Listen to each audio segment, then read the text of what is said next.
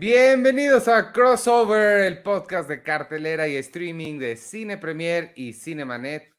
O de Cinemanet y de Cine Premier, como también podríamos decir. como quieras y prefieras. Yo soy Iván Morales. Yo soy Charlie del Río y les damos a nombre de los equipos de Cine Premier y de Cinemanet una súper cordial bienvenida y ahorita además se suma con nosotros nuestra querida Rosalina Piñera. Queridos todos, buenas noches, encantada de, sumarme. Hoy, vamos, hoy tenemos unas películas espectaculares, también hablarán ustedes de series, entonces creo que hay mucho por comentar en los títulos que, hemos elegido justamente para esta cartelera. Sí, hay, mucho de qué hablar y este mucho tiempo además que pasó entre el último episodio y este para quien no sepa, nada más darles una recapitulación rápida de lo que ha estado pasando porque deben saber que la última vez que nos vimos, que fue hace tres, cuatro semanas, tuvimos un descanso un, poquito largo, Charlie. Este, Entre este, el otro podcast que hacemos de Seinfeld, el de James Bond, que ya hasta anunciaron un nuevo James Bond. No, no es cierto, no han anunciado nada, pero ya pasó mucho tiempo. ya casi. Pero ya estamos de vuelta en un nuevo formato y con, pues, con muchas ganas de, de empezar. Si les parece bien, pues arranquemos con creo que la, principal de la noche que entiendo antes de que me empiecen a escribir, ya sé que no se está estrenando ahorita, ya lleva un rato en cines, seguramente ya la vieron muchos, pero eso está padre porque así la podemos comentar entre todos, vayan dejando ahí sus comentarios y este, hablemos de Nope, la nueva película de Jordan Peele, no sé por qué iba a decir Jeremy Peele, Jeremy Peele no es nadie. Este ya le querías cambiar el nombre. Jordan Peele este, dirigió Nope, que es una película de suspenso, de misterio, eh, siempre con ese toque social que, le mete Jordan Peele a sus películas. ¿Qué les pareció Nope? No sé cómo decir los signos de exclamación. Nope. Nope. ¿Qué te pareció, Rosalina? Pues, bueno, salí fascinada. Fui con una, una, este, una amiga que también es, es muy, muy amante del cine y creo que las dos estábamos en tensión durante a lo largo de toda la película y creo que es de estas películas que hemos comentado que uno agradece que sean justamente de largo aliento, ¿no? Que aún cuando sales de, de, de, la sala de cine, eh, estás analizando exactamente qué fue lo que viste, todas las sensaciones, todas las reacciones, porque es un cine que me parece como que muy artesanal, muy puro, de mucho suspenso, que tiene una muy interesante fusión de géneros, y que de repente tiene unos giros eh, espectaculares, tanto, tanto, bueno, digamos, argumentales como, como de tono, que, bueno, retoma varios, varios de los temas del cine de, del director, ¿no? Estos temas de la comunidad afroamericana, ¿no? El, el, sitio que tienen, que hace, que rinde homenaje como al cine fantástico, pero al cine fantástico así con letras mayúsculas, al cine de entretenimiento, que hace también una crítica justamente a, a, qué, se ha derivado justamente el espectáculo y qué es lo que llama la atención ahora a las personas, que esté el suspenso, que está la ciencia ficción y que está también esta fuerte crítica justamente como a este a esta postura egocéntrica del ser humano respecto a la naturaleza y no solo en el planeta, sino en todo el universo. Entonces, creo que es una película sumamente atractiva, visualmente impactante, en el aspecto de, diseño sonoro, bueno, wow, es una experiencia muy completa del cine. Sí, yo creo que eh, Ivanovich, yo estoy en general en muy acuerdo con Rosalina. Jordan Peele es un eh, director muy peculiar porque buena parte de su trayectoria en medios de comunicación lo ha dedicado a la comedia con este gran gusto que él tiene por el cine del horror, del terror, del suspenso, una pasión muy clara y muy evidente por conceptos como el de la dimensión desconocida. No es eh, nada aleatorio que él sea el actual productor de la versión contemporánea de la dimensión desconocida y que además es el presentador ocupando este legendario rol en la serie que tenía de presentador el creador de la serie, eh, Rod Serling. Eh, recordemos que La Dimensión Desconocida es una serie de antológica donde cada episodio es una historia contenida. Eh, la, Dimensión Desconocida original era de los años finales de los 50, principios de los 60. Tuvo un impacto importantísimo para cineastas y para la televisión misma y ha tenido diferentes versiones en, los 60, como decía yo, en los 80, a principios de los 2000 y ahora en, este, en esta pues segunda década del siglo XXI a cargo de Jordan Peele. Jordan Peele después cuando empieza como realizador cinematográfico sale con el, el, pie derecho, sin duda alguna, con la película Get Out, que a mí me gustó muchísimo y que contiene todos estos elementos que estaba mencionando Rosalina. Tiene el suspenso, tiene el aspecto social, tiene el punto de vista afroamericano dentro de una sociedad estadounidense tan polarizante y que ha retomado en, en sus otros proyectos posteriores. Eh, está la película Os, Nosotros, que es la, la, que le siguió. Yo siento un poquito más eh, polarizante mi propia opinión sobre esa película. No hay cosas que me gustan, hay cosas que no tanto. No creo que sea tan contundente como Get Out, como sí creo que lo sea ahora. No, yo entré a la sala eh, sin conocimiento previo de qué se trataba de verdad, únicamente con el póster de los personajes viendo hacia el cielo y quedé absolutamente sorprendido y por supuesto que me trajo una serie de referentes de muchas películas que además no sé siquiera si deba o no mencionar, no sé qué opinen ustedes, Rosalina Ivanovich, porque el simple hecho de mencionarlas también te daría pistas de lo que se trata la película. Vaya, no he visto ni el tráiler, entonces no sé si el tráiler anticipa alguno de estos temas que trata. Yo me, yo, eh, me acuerdo que vi el tráiler, pero de esos trailers que veo por parte del trabajo, pues a veces tengo que verlos, pero trato de no ponerles muchísima atención. Hola, Jessica. Hola, ¿qué tal, amigos? ¿Cómo están? Disculpen la tardanza. Jessica Penny Oliva se integra al crossover. ¿Qué tal? Sí. Qué gusto, Penny.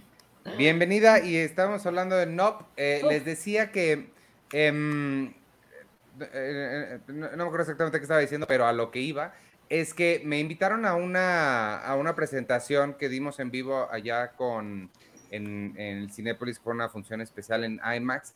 Y algo de lo que estábamos platicando, los que estábamos ahí, y creo que, creo que tengo mucha razón. Estoy de acuerdo conmigo en que es Jordan Peele es de estos cineastas nuevos que ya están haciendo lo que me gusta llamarle como cine sobre cine, cine hecho de cine. Y entonces todas las referencias que, que, estás mencionando, ah, ya me acuerdo del tráiler, que lo vi sin ponerle atención, entonces no sé si estén las referencias, pero sí creo que es una película construida a partir de otras películas. Es eh, cine que empezó haciendo también Tarantino, por ejemplo, obviamente, y que ahorita cada vez se vuelve más común. Lo acabamos de ver, alguien ahí en los comentarios estaba mencionando todo en todas partes al mismo tiempo. Son películas hechas por gente que claramente creció viendo muchas películas. Entonces, los referentes están ahí, pero como dice Guillermo el Toro, pasados a partir de sus propios filtros que los colocan ya en un lugar muy original, eh, muy original es planasmo, pero un lugar original, este, en el que ya se sienten obras completamente diferentes, pero que sí tienen esos, eh, esos momentos de otras películas y series también. Vasos comunicantes, lo, lo podríamos decir. Penny Oliva, ¿cómo viste tú Now? Ay, pues la verdad es que a mí me encantó la película, o sea, soy, soy como una no fan absoluta. Abramos un grupo, un grupo de fans de Nope. No, la verdad es que eh, me impresionó mucho, o sea, me, impresionó porque sí sentí como que vi a Jordan, un Jordan Peele mucho más maduro. obviamente sabemos que sabe hacer las cosas, sabemos que sabe eh, agarrar el género y sus fórmulas para llevarnos a otros lugares que además siempre han tenido como discursos políticos muy como al frente de sus películas. Y esta, eh, curiosamente, es la que tiene menos ese discurso político al frente, aunque eso no quiere decir que no esté llena de ideas. O sea, como que también sabemos que él siempre es un ideólogo y que sí tiene como todas estas referencias a otras películas de géneros, terror cósmico, etcétera, etcétera, pero al mismo tiempo como que él siempre quiere como que te lleves una interpretación, o sea, sí nos quiere decir algo todo el tiempo con sus películas. Y ahora nos habla, siento como de muchísimas cosas. A mí mi, mi, idea favorita, pues de las muchas que hay en esta película, es esta mirada, no sé si ya estamos hablando con spoilers, porque es No, todavía no, es que era mi pregunta, justamente le estaba yo planteando esa pregunta a, Rosalina y a, Ivanovich y te la planteo a ti. ¿Debemos o no? ¿Qué tanto podemos mencionar ya con un par de semanas de estreno de la cinta. Yo creo que podemos mencionar a lo mejor un poquito, este, pero es que sí es, dice Jaime, poquito. Sí, yo también creo que podemos, podemos como mencionar un poquito, pero hay una, ah, em, es que es muy spoilereable, sí, porque tiene como un giro muy importante, como a la mitad. Pero, pero, por ejemplo, a mí me gusta mucho que eh, por alguna razón en la película que ya descubrirán, eh, las personas tienen que bajar la mirada, un poco apagar su curiosidad por ver o por mirar eh, y bajar la mirada como en este acto un poquito de humildad para sobrevivir, ¿no? Como al peligro que anda por ahí.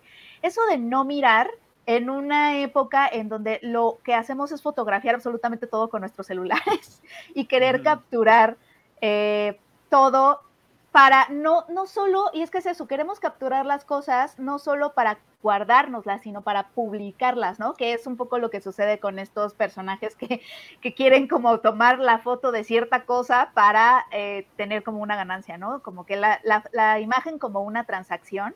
Y es lo que es lo que vivimos realmente, o sea, cada vez que tú posteas, las cosas no existen a menos que tú las postes, ¿no? En tu Instagram o en tu TikTok y, y a menos que tengas mil likes y es como esto, es como la mirada atravesada por el capital, por, pues, eh, o sea, por el mundo mercenario en el que vivimos y cómo, cómo se ha vuelto la imagen y nuestra propia mirada se ha vuelto como, pues sí, una transacción, básicamente. Y que, y, y entonces, en este, en este, en esta película y en este mundo tan lleno de tecnología, porque además la película está llena de tecnología, o sea, como que instalan cámaras y todo eso, pero que además no sirven. O sea, la tecnología en esta película falla todo el tiempo y falla por las, por las cosas más, así como el, insectito que no deja ver la cámara de seguridad que instalan, este, como que te regresa a lo básico de el fotógrafo que quiere filmar las cosas con una cámara que no es eléctrica.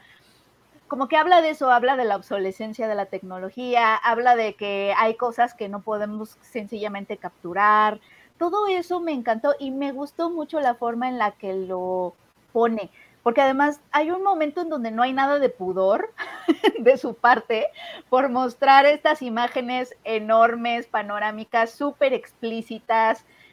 Y los personajes como que no pueden ver lo que está ahí, pero nosotros sí, y además lo vemos en IMAX. O sea, como que hay muchísimas cosas que me gustan mucho y que me volaron la cabeza.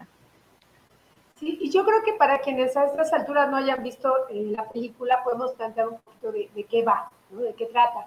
Son dos hermanos que eh, son dueños de un rancho en donde crían caballos para, pues, dedicados para el espectáculo, para la televisión y que ya tienen, bueno, son parte de una dinastía, pues que se ha dedicado justamente a este negocio. Viven en un, en un pueblo, en un este, desierto, pues bellísimo, que obviamente pues, nos remonta a este género del western, ¿no? Y un día, eh, por varias razones, algo cae del cielo, ¿no?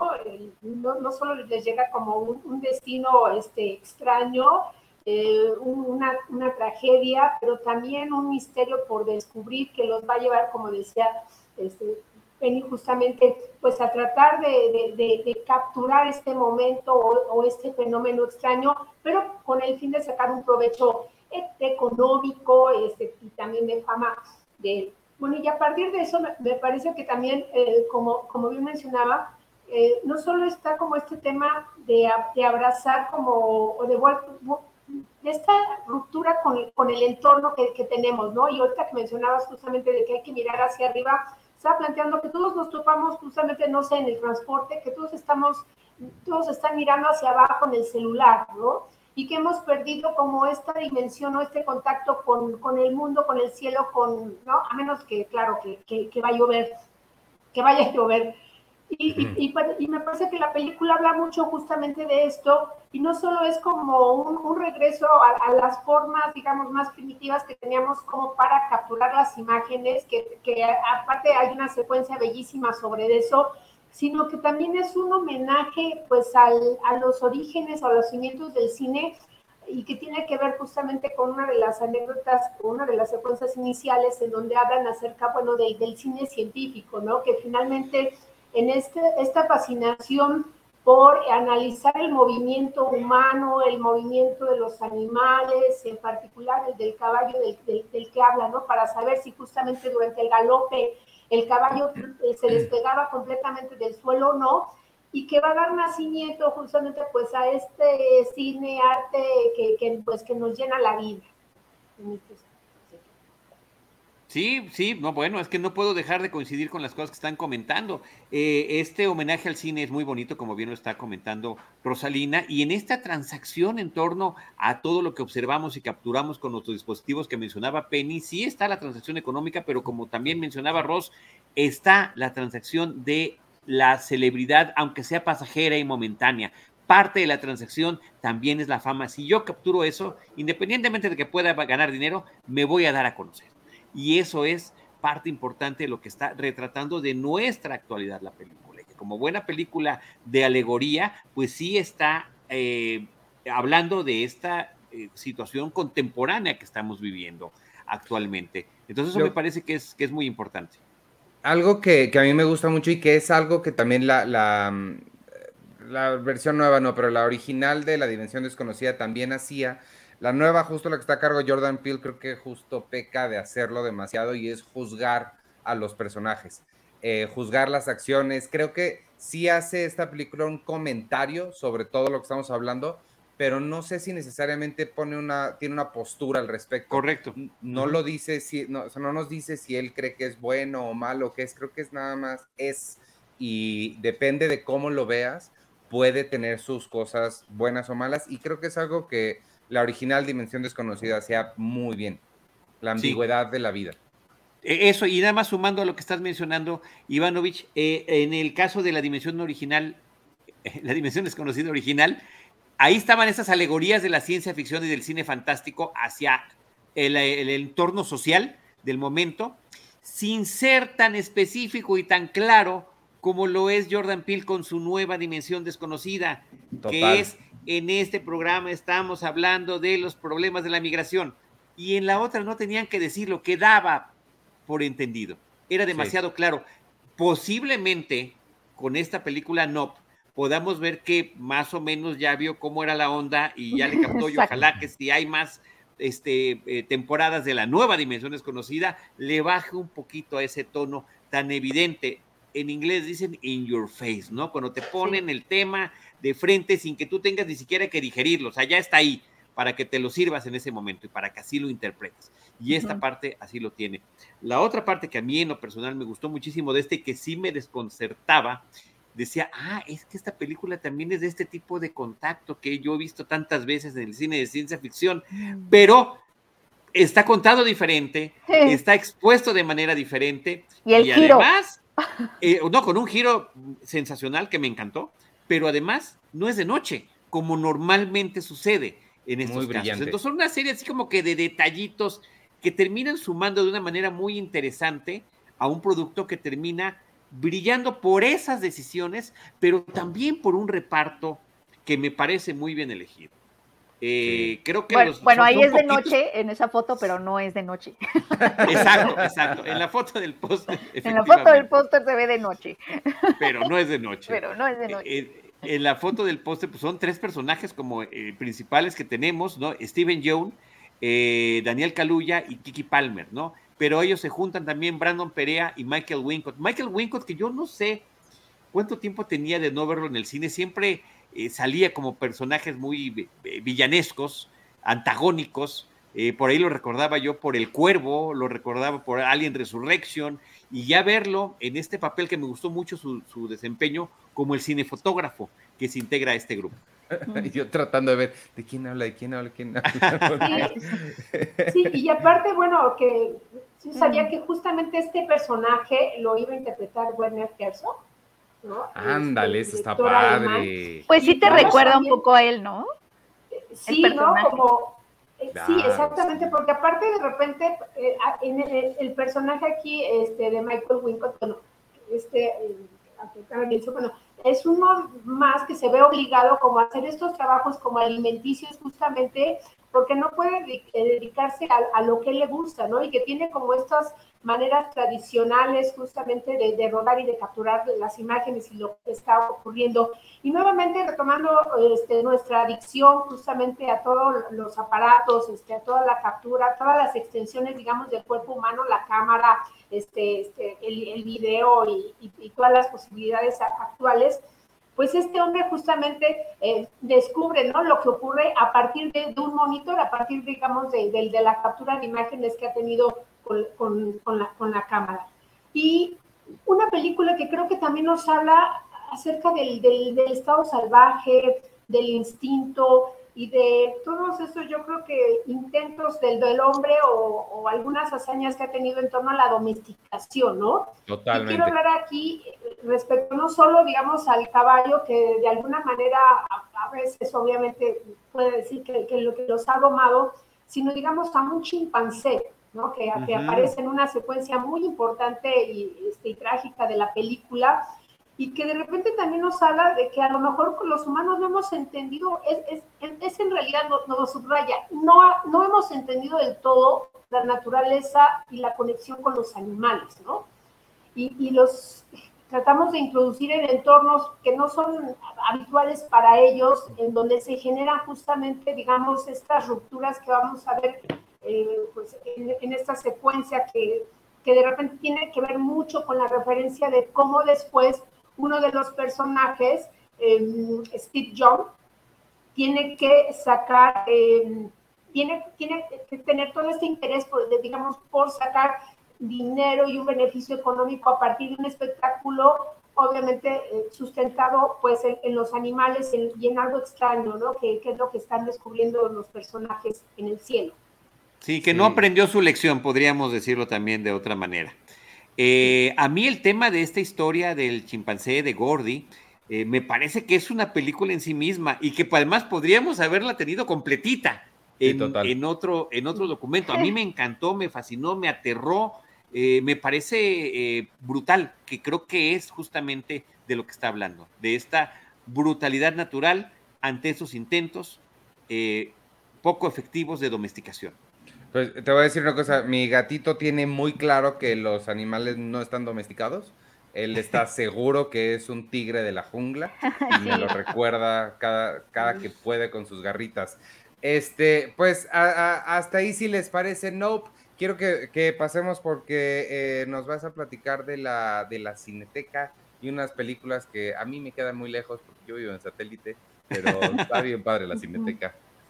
Pero yo también hay cineteca en línea, entonces ahí está la posibilidad. Sí, miren, en la cineteca donde siempre hay mucho, muchísimo que ver, realmente tiene una cartelera que es estupenda e inabarcable.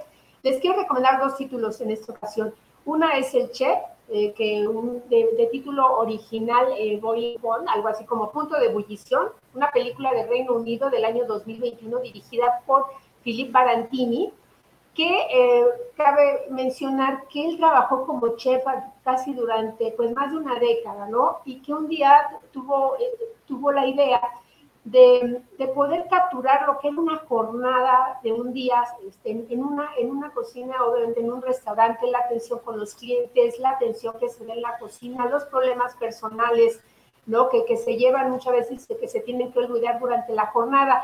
Él hizo primero un corto en el año 2019 de 22 minutos, que era justamente todo contado en un plano secuencia, y cuando tuvo obviamente la aceptación fue una, una, un corto que estuvo nominado a los Best Pretty Shorts en, en los, en los, este, en los BIFA en el año 2019, decidió hacer un largometraje, ¿no? A todo, pero obviamente en un plano secuencia que es justamente el principal reto de la película, y eh, que, fue ensayado durante tres semanas y que tenían, tuvieron la, tomaron la decisión de, de, de, filmarlo, digamos, en cuatro días, obviamente iban a hacer sin cortes dos veces por día, ¿no? Porque querían hacer una película que no tuviera, digamos, como este falso truco que hemos visto en algunas otras de darnos la idea de que es un falso plano secuencia.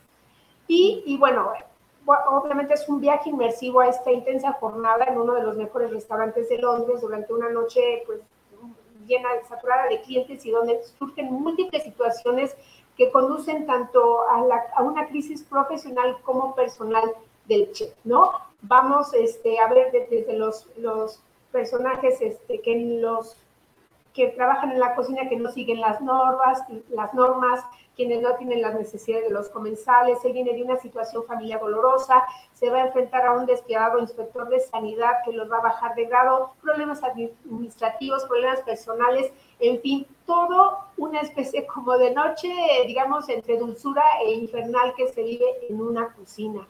La verdad, la película es espectacular, es el chef y dirige Philip Valentin. Y ah, me paso a otra. Sí, sí, sí, la van a disfrutar muchísimo. Y la segunda eh, se titula Fruto de la Memoria en español. El título original es eh, Apples. ¿no? Es una película, eh, bueno, de una coproducción entre Grecia, Polonia, este, Eslovenia, del 2020, que dirige Christos Nikou. Es su primer largometraje y yo creo que este dato les va a interesar. Él fue asistente de dirección de Yorgos Lantimos, este mm. director de Canino. Entonces podemos entender justamente cómo, hacia dónde va, hacia dónde se dirige su cine, ¿no? Y la historia es que se desata una pandemia en la ciudad, este, pero es una epidemia de pérdida de la memoria. Entonces la gente de repente se le olvida quién es, a dónde va y dónde está y dónde vive. Y entonces, bueno, pues obviamente los servicios de emergencia que están atendiendo pues este, este fenómeno que, que está ocurriendo en un país donde no desconocemos la época, eh, pues llevan a estas personas a, a, un hospital a resguardo y empiezan a, a, reclutar a, algunos de los pacientes para un experimento en donde les van a crear una identidad nueva porque la suya la han perdido. Los familiares no los han reclamado porque eh, posiblemente muchos familiares pues, también se perdieron la memoria y entonces la gente anda como eh, sin una identidad, sin un contacto social y tiene que replantearse nuevamente todas estas habilidades sociales y personales y crear nuevas experiencias que van a capturar a través de fotografías. Todo esto ¿Cómo se llama esa? Se fruto de la memoria. fruto de la memoria que está en Cineteca y ah, claro que les, les, voy a recordar. Bien. Sí, sí, les voy a recordar mucho justamente a este a ensayo sobre eh, la ceguera, obviamente de José Saramago a partir como de esta pérdida donde va a generar una serie de crisis.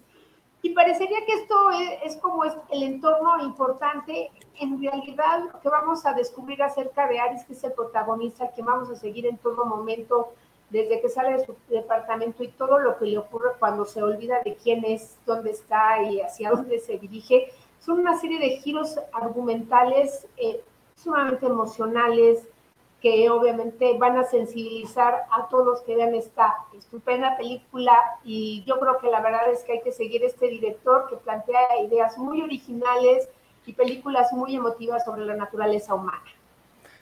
Cuando la estabas describiendo estaba yo, ¿por qué me suena? ¿Por qué me suena? Porque la vi me suena porque la vi. A, mí también me suena y creo que la vi contigo. Sí. Porque eh, estuvo, en, estuvo, en, Toronto. Estuvo en Toronto el año pasado, que por cierto, un minuto de silencio para el Festival de Toronto que no pude ir este año, este que empezó ayer. Pero sí, eh, el año pasado todavía tenían sección en línea y la vimos, este... Estaba muy interesante. sí, con razón. Me sonaba, sí, sí está padre. Sí, está padre, es como la, epidemia de, la pérdida de memoria. Sí, y el póster que me parece que es muy revelador y, bellísimo en torno al, a la carga simbólica que tiene para el personaje y para toda la película la manzana, ¿no? Que obviamente, bueno, históricamente, bueno, nos puede remontar desde Adán y de Eva, ¿no? hasta justamente eh, una carga en particular que tiene con el personaje de Aries, ¿no? Su historia personal. Dos, dos recomendaciones que pueden encontrar en Cineteca, Fruto de la Memoria y El Chef. Pregunta que no sé si tú nos puedas resolver o tal vez nuestro productor Jaime Rosales. Hay que mencionar que Jaime James Rosales, a pesar de la carga impresionante de trabajo que tiene semana con semana y que esta, esta misma semana que está corriendo presumió en un video de TikTok y se puso en otras redes la cantidad de programas que está produciendo, se animó también a estar aquí en Crossover, en este crossover entre Cine Premier y Cinemanet, lo cual le agradecemos muchísimo. Si estas películas son de las que se pueden ver también en línea a través de la plataforma de la Cineteca Nacional Rosalina, no sé si tú lo sabes o si lo sabe Jaime o si alguien lo sabe y nos puede ayudar y orientar.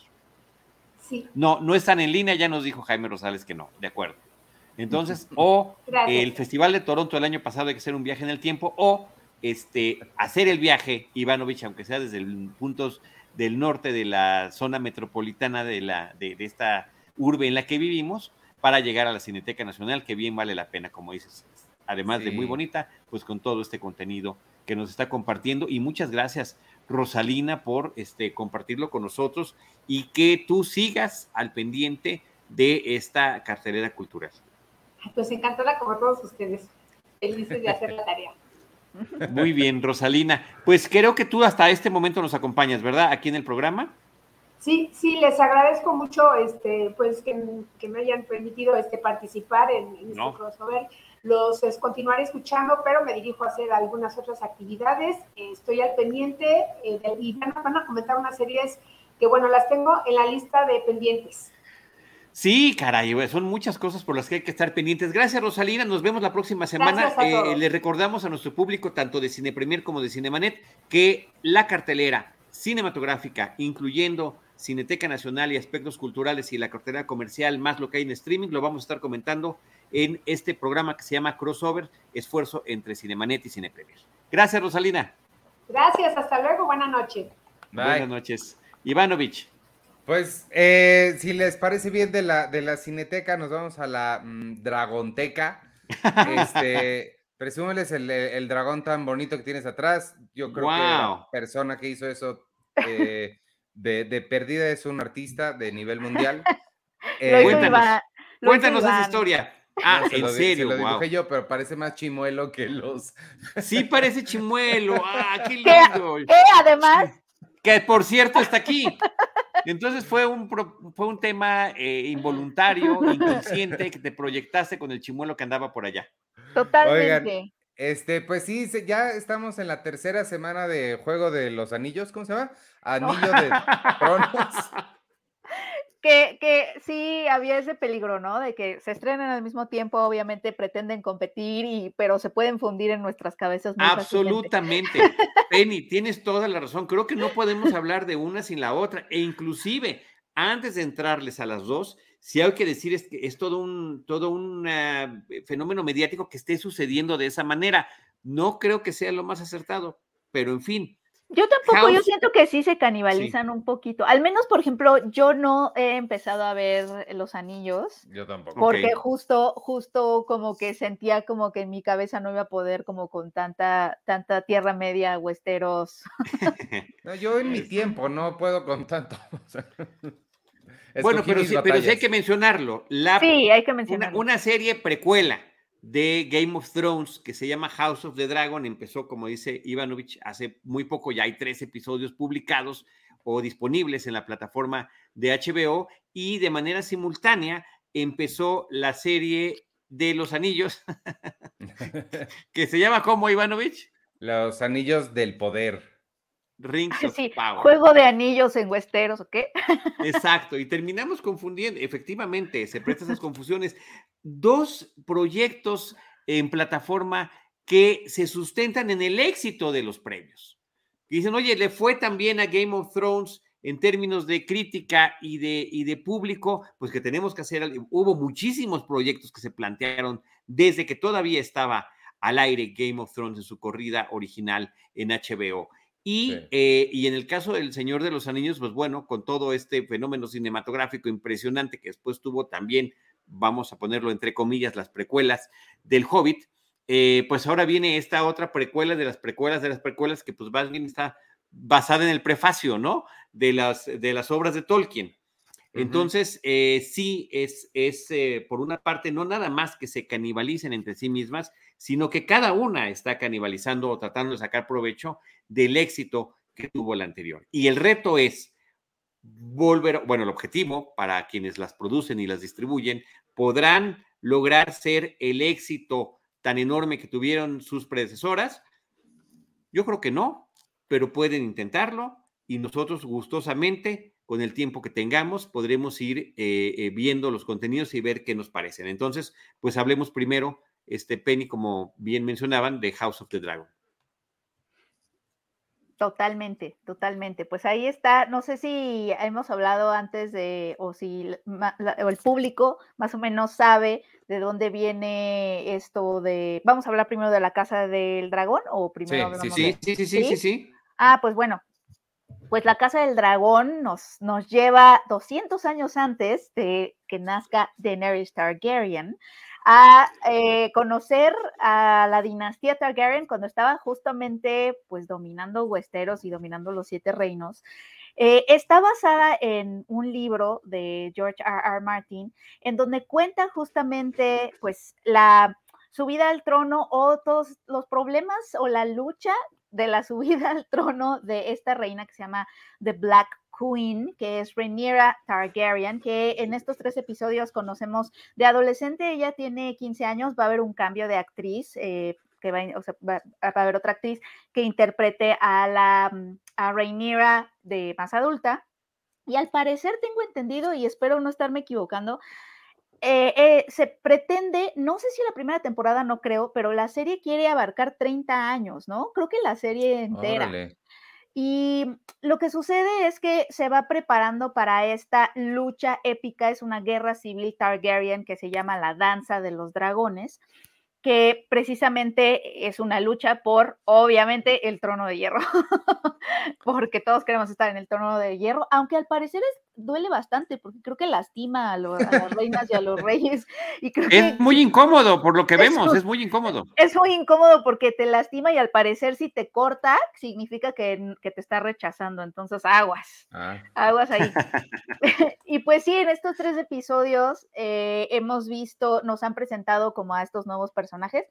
Es una serie que está muy enfocada, hasta ahorita al menos, como en un par de personajes y creo que justo no ha habido como mucho arco de personajes secundarios. Tenemos a Rhaenyra Targaryen, que es esta princesa adolescente, su papá es Viserys Targaryen y tiene el problema de que no, no tiene pues un heredero, ¿no? Hombre.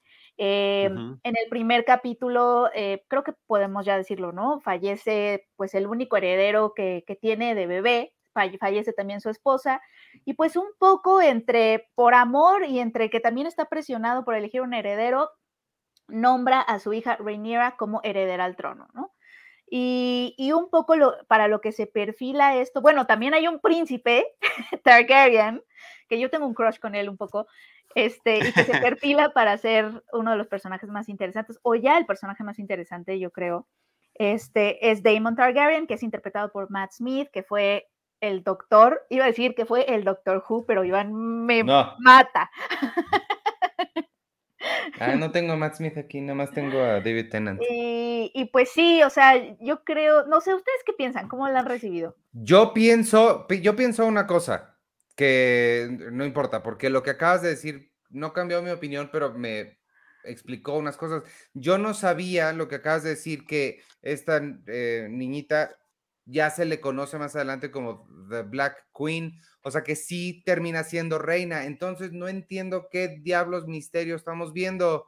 ah, es que pues va a haber intriga y va a haber. No, pero no me importa porque claramente sí termina ella en. No, pero es como si dijeras que no quieres ver el Titanic porque sabes que se va a hundir. O sea, hay que ver el proceso, cómo, cómo no, porque el Titanic, eh, pero el Titanic no se trata sobre el Titanic, Titanic se trata de Jackie Rose.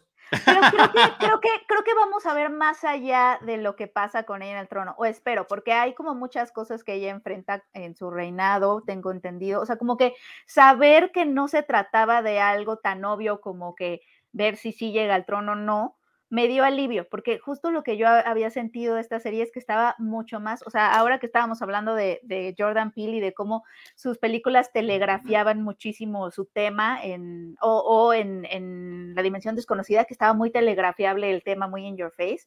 Así empecé a sentir estos capítulos que eran como mucha trama de, mira, parece, o sea, me, me recordaba mucho a Brave, la de Disney, o sea, como de, mira la princesa y no se quiere casar y ella eh, obviamente es eh, o sea, es obvio que la, que la serie te la está vendiendo como, pues debería ser la próxima reina y había como muchas cosas que se me hacían muy predecibles ya. Y, la y sentía más esta serie como trama y no tanto como desarrollo de personajes. Y me dio alivio saber que a lo o sea, que va a haber como más matices, que no sé, o sea, que que a lo que sí vamos a verla ella desarrollándose más allá de si el trono o no, si es la reina o no, ¿saben? Como más allá del arquetipo de la princesa que debe, debe tener el trono. No sé si me estoy explicando. Sí, sí, no, yo creo que sí. Eh, fíjate que Son tres episodios los que están publicados, como decíamos hace ratito. Ya tuve, no sé si van al día, yo ya tuve oportunidad de ver los tres. Siento que eh, poco a poco me ha ido ganando la serie en términos de lo que va sucediendo y poco a poco ese desarrollo de los personajes que no es de ninguna manera tan notable como el que tenía Game of Thrones, la serie que pretende emular, que por cierto, eh, como dato curioso, cuando acaba el primer episodio de House of the Dragon, escuchamos el tema musical de Game of Thrones y después lo escucharemos ya en el arranque de la serie. Es decir, esa parte la mantiene, no esconde de ninguna manera este vínculo tan grande que tiene. Y algo que me está llamando mucho la atención es el personaje de ella, de Renera. Me encantó el personaje, la actriz me parece que lo hace muy bien. Em, no sabía yo también que íbamos a abarcar, insisto, yo trato de llegar Penny con la menor cantidad de información posible. íbamos, íbamos a abarcar tres décadas pero bueno, al menos de un episodio a otro, de repente pasaron casi tres años. sí, hay, hay saltos en el tiempo. Entre el 2 y el 3, entonces, bueno, eso, eso permite ver que no va a ser tan complicado realizar esto, ¿no? Matt Smith, además de su papel como Doctor Who, pues también tiene este otro papel como el, la pareja de la reina Isabel II en las primeras temporadas de Game of Thrones, que también me parece que lo hace de excepcional. De, de, Crown, The Crown, The Crown, The Crown, perdón, The Crown. Este, ¿Ya ves cómo todos nos podemos equivocar, Ivanovich? The Crown of Thorns. Exacto, es que ya estamos ah. con, esta mezcla de temas.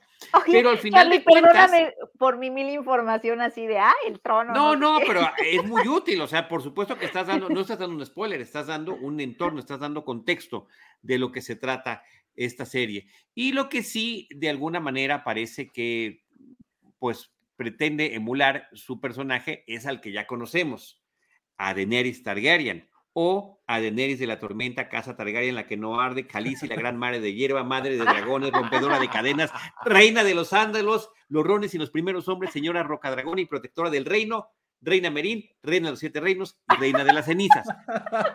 No sé si lo logre, lo logre llegar a hacer.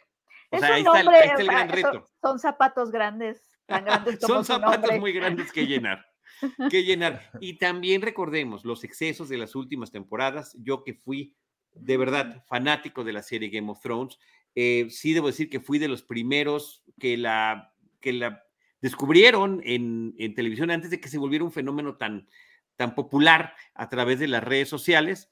Para corroborarlo, si alguien tiene duda, ahí está el capítulo que hicimos un capítulo de Game of Thrones con Antonio Camarillo antes de que nadie estuviera hablando de Game of Thrones, hablando de la primera temporada. Eh, pero sí, cuando se les acabó el sustento de la obra literaria de R. Martin es cuando empieza a perderse el, todo el desarrollo de la historia y de personajes. Dolió, dolió bastante. Dolió eh, muchísimo, muchísimo. Dolió muchísimo, exacto. Y es cuando justo sentía a Daenerys más este etiquetable que nunca. Y me gustaría que dejaran que Rhaenyra tuviera como más matices. Eh, no sé, ahí estoy. A mí todavía no me gana del todo. Como que, como que en el tercer capítulo al final sí me gustó la actuación de Matt Smith en esa escena, este, super Daredevil, sin spoilers, este, pero, pero, o sea, como que por ahí voy, pero todavía, todavía siento que, que estoy ahí como, mm, me puede sí, A ver, y por lo pronto, lejos de ese fenómeno, ¿no? Nos encontramos con esta avidez de saber qué es lo que sigue en el siguiente episodio o la siguiente temporada que va a tardar prácticamente dos años en salir. Vamos a ver cómo lo manejan. Está resultando interesante, no le ha llegado a la, a la que está emulando, a la serie con la que está conectada y a la que está emulando, pero ahí va. Y gracias, Madame Tussauds, por el comentario. Efectivamente, parecía que estaba yo rezando el rosario.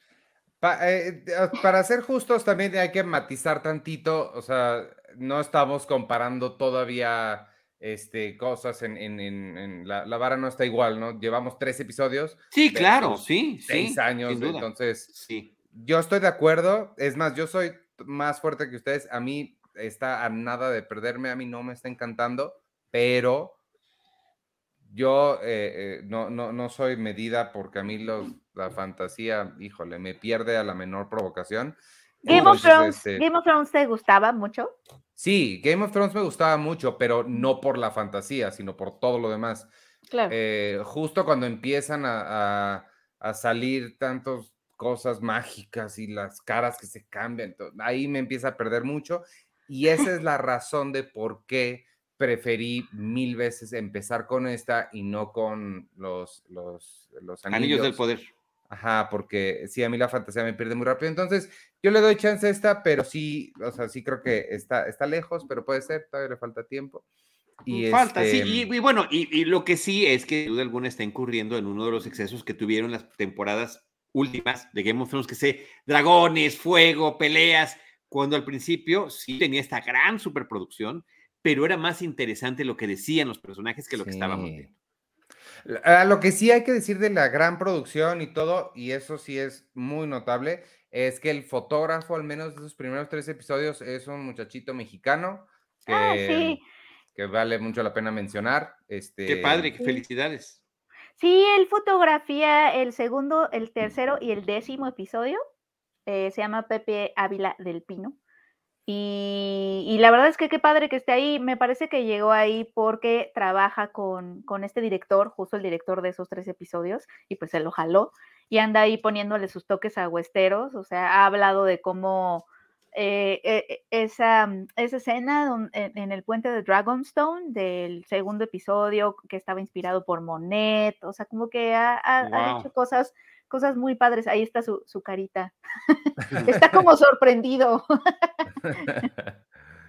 este, Bien, pues si quieres, síguete con, con los, los anillos del, del poder. No, yo preferiría entonces que la dejáramos pendiente. Vamos a leer el ah, comentario que está poniendo Víctor Recinos. Vamos a esperar a que la veamos. Es más rico platicar las cosas y ya las vimos entre, entre el mayor número de personas.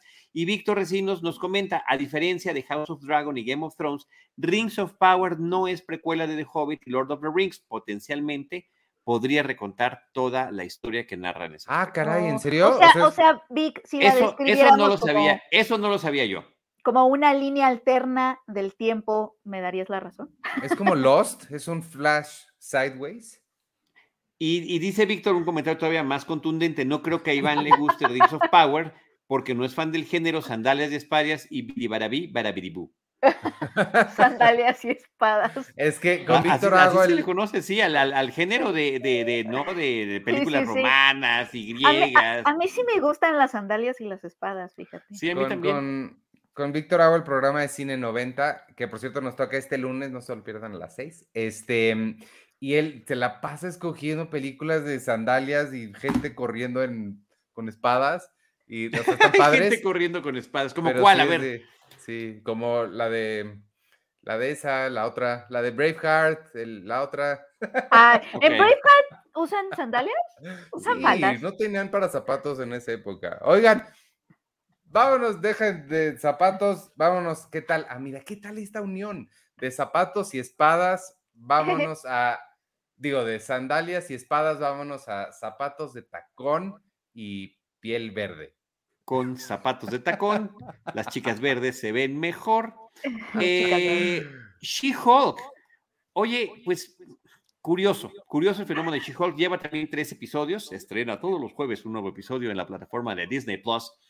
Y eh, no vi el famoso o, el infame trailer que a nadie le gustó por el tema de cómo se veía ah, She-Hulk.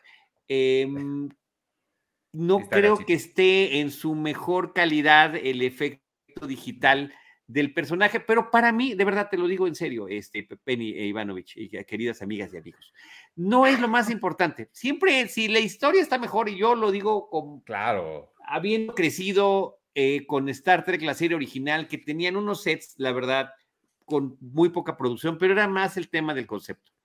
Y aquí, eh, el primer episodio me pareció medianamente divertido el segundo un poquito mejor y al tercero ya estaba yo enganchado. Siento que va avanzando bien la serie, que está tratando también de darle un poco un twist, un giro a cómo nos están contando las historias de superhéroes. Sí nos tiene que narrar su historia de origen, pero no es tan parecida a la de otros superhéroes.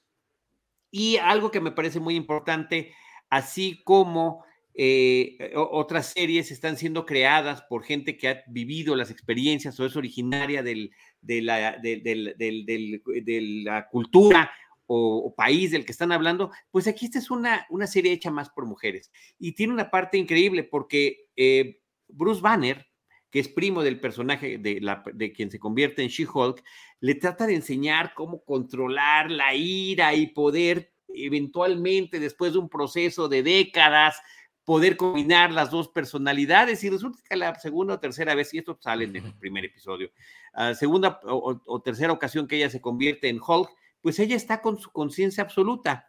Y le dice, pero ¿cómo controlas tu vida? Y dice, ¿qué? Me estás diciendo a mí que, voy a parafrasear porque no me acuerdo, está mucho mejor escrito y dicho en la serie, pero ella dice, con todo lo que a mí recibo de ofensas constantemente como mujer eh, y del mansplaining y de tantas cosas que vivo, ¿tú crees que no tengo tolerancia a la ira? Por supuesto que la tengo que tener. Y eso es, hace que le permita a ella tener esta eh, dualidad donde conserva su personalidad y su intelecto. Y lo que ella quiere sobre cualquier otra cosa es ser abogada, ejercer la abogacía. No quiere ser superheroína, no le interesa. Ella quiere ayudar a la gente de otra manera con lo que estudió hoy para lo que se preparó. Ese tipo de historia me parece que está bien enfocada, que, que alude a muchos temas que estamos tratando cotidianamente en nuestra sociedad y que eh, está vista con cierto humor que funciona en la serie. El personaje rompe la cuarta pared una o dos veces por episodio, ¿no? Nos voltea a ver y dice, ah, es que, ¿qué creen ustedes, no? Como ya hemos visto con Deadpool o como hemos visto con House of Cards o con muchas otras series y películas. Pero termina funcionándoles. Entonces vamos a ver cómo, cómo termina yéndole creo que me sucedió algo muy similar a lo de Miss Marvel. Empecé viéndola casi, casi por tarea y terminé convencido de que estaba eh, bien elaborado y que, y que lo que nos estaba contando resultaba interesante. Me parece que esto me está pasando con She-Hulk. A mí, y debo decirlo también aquí en mi familia, ¿eh? porque la vimos con, con, Carlos, el chamaco de 12, y con la mamá, con Andy, así que este, vamos bien, vamos bien con la serie y pues ya queremos que sea jueves para ver qué pasa. A, mm. a, mí me está gustando mucho. Eh, yo, yo no la vi de tarea, la vi porque Tatiana Maslani, yo voy a ver todo lo que haga Tatiana Maslani de aquí hasta que deje de trabajar. aunque, eh, aunque esté verde como aguacate. Eh, ajá. y este, la forma en la que yo la estaba describiendo, justo haciendo, hablando de lo que dices, ¿te acuerdas de esta línea en, en Legally Blonde que se voltea a Elle Woods y le dice, What, like it's hard?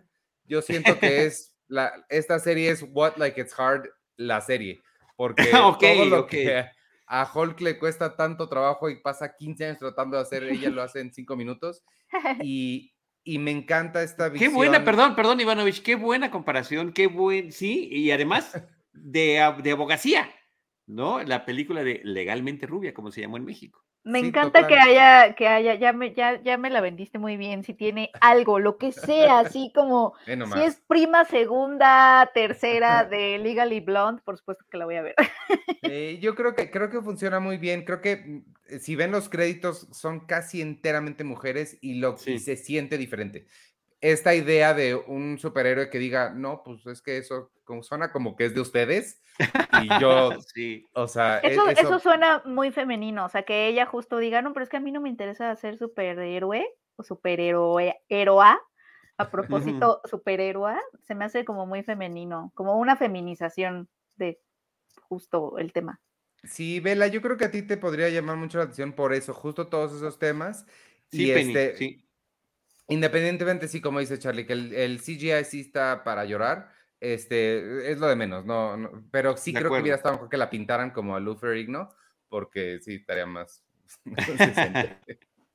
sí, este, está muy extraño. Y la otra es, pues, que están haciendo lo que hacen en el universo de Marvel y que también se están burlando en la serie de sí mismo, aunque lo están haciendo y lo están aprovechando, que es los cameos y cómo conectarlo al resto del universo con los otros personajes. Mark Ruffalo, como eh, Bruce Banner, este Wong, que es interpretado por Benedict Wong, eh, y, y, bueno, el que más terminó sorprendiéndome que apareciera ahí es Tim Roth, que sí. tiene este personaje que aparece en esta película que es parte del universo del MCU, pero que parece que no lo es, porque además fue otro actor el que estaba interpretando a Hulk.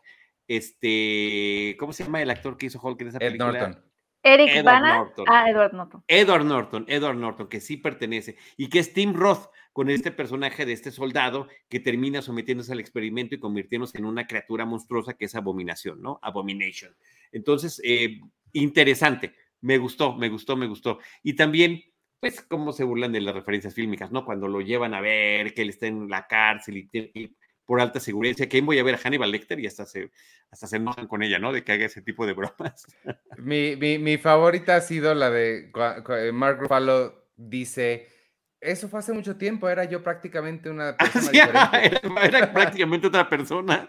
Buenísimo, buenísimo, sí. Sí, sí, sí. Eh, Entonces, pues sí, me está gustando, caray, ¿qué les digo? Reaccioné, eh, eh, me cayó el 20 tarde de la broma, me reí tarde. Pues creo que vale mucho la pena. Y este, y bueno, pues ya nada más para, para, para terminar, amigos, el último, la última que yo les quería platicar, porque quedamos en hablar de los anillos después. Eh, rapidísimo nada más, eh, para los fans del rock and roll, a los fans del rock, hay eh, a mí las historias de música, las biopics musicales, es mi subgénero de biopic favorita, y se estrenó en Star Plus la historia de los Sex Pistols contada por Danny Boyle, se llama Pistol, y es una historia, no quiero decir sanitizada, pero muy, tele, muy hollywoodense de, de la historia de los Sex Pistols. Está padre Em, vale mucho la pena verla si tienen interés en, el punk, en, todo este desarrollo del, rock que retoma las, pues, las raíces de protesta y demás, pero no se queden con eso. Hay un documental increíble que es de, creo que es de Julian Temple, que se llama The Filth and the Fury, que es extraordinario sobre los Sex Pistols el año pasado acaban de sacar otro que no me acuerdo cómo se llama, pero no estaba tan bueno. Pero este de, de mm, Filth and the Fury, véanlo. Y la serie funciona muy bien como una como ligera introducción a quienes eran los Sex Pistols. Obviamente todos conocemos a, mm, mm, todos conocemos a los nombres que se me están olvidando. Este, ¿Cómo se llama? Sid eh, Vicious. Y este y, y su historia ya fue contada en Sid Nancy. Creo que aquí es una buena forma de conocer a los demás. Eh, todo, está con, todo está basada en el libro de uno de ellos y, y pues creo que, digo, tiene ahí sus, sus, cosas demasiado hollywoodenses, como muy, ya sabes, el momento en el que Sid Vicious eh, se, se, descubre cuál va a ser su nombre artístico y es ese momento de chan, chan, chan, me llamaré Sid Vicious. Y si es de, güey, o sea, bájale tantito. Pero Johnny Rotten, o sea, ah. pero, pero está padre. Vale la pena, vean y luego vean The Filth and the Fury y 24 Hour Party People de Michael Winterbottom, que es una cosa increíble de toda la escena musical de Manchester en los 70 y después la de Control de Joy Division y luego les hago una lista completa de música de, de películas sobre música. Haz un programa completo. De eso, sin duda alguna, Ivanovich. Hagámoslo, porque el, rock en, el cine es, es, una cosa increíble. Este, Walk the Line, también super Hollywood, pero está bien padre. Bueno, vámonos entonces. ¿Tienen algo más que añadir, algo que quieran decir? Saludar, saludos a las mamás, algo. bueno, del equipo Cinemanet también saludar a Enrique Figueroa Naya, que anda en muchos menesteres, por lo cual no nos puede acompañar en este episodio, pero poco a poco ya irá también integrándose por acá. Y este, yo nada más traía otra película, Ivanovich, que vi que estrenó este fin de semana en cartelera y que sí quería mencionar brevemente, que se llama Vértigo. Fall es el ah, título original y es esta película que trata sobre dos chicas que eh, tienen ah. la, inquietud por el alpinismo. vi el trailer. sí, a partir del accidente en eh, con, un compañero que, estaba con ellas en una, eh, escalando una montaña, pues un año después se ponen el reto de escalar una torre de televisión, una torre, una antena de televisión que ya estaba en desuso de más de 600 metros de altura y qué pasará cuando traten de hacer esa, ese reto, que por, por, cierto es para redes sociales, ¿no? Están tratando de, publicar en redes sociales. Entonces, pues vamos a pensar que no va a salir bien. Eh, la película termina conectándose con muchas otras que tienen temas similares, los que van a practicar buceo y los deja el barco en una zona infestada de tiburones, los que van a hacer alpinismo y pues de repente les apagan la maquinita, estas, estas eh, sillitas en las que los llevan a la cima de la montaña y se quedan allá atoradas.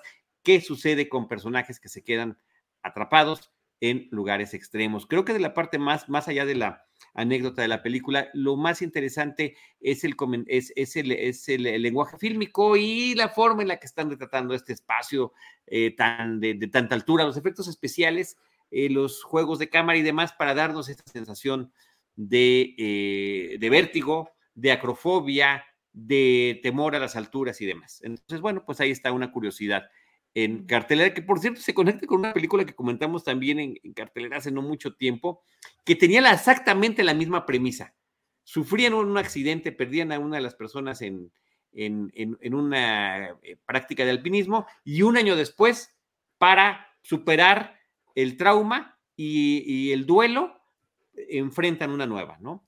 Entonces, eh, pues no me acuerdo cómo se llama porque no era muy buena.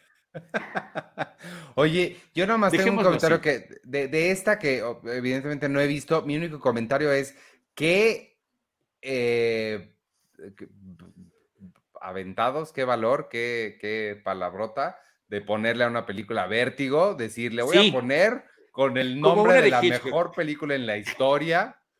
Ahí les va, esta también se llama Vértigo, ¿cómo la ven? Sí, sí, sí, sí, sí, sí, sí, sí.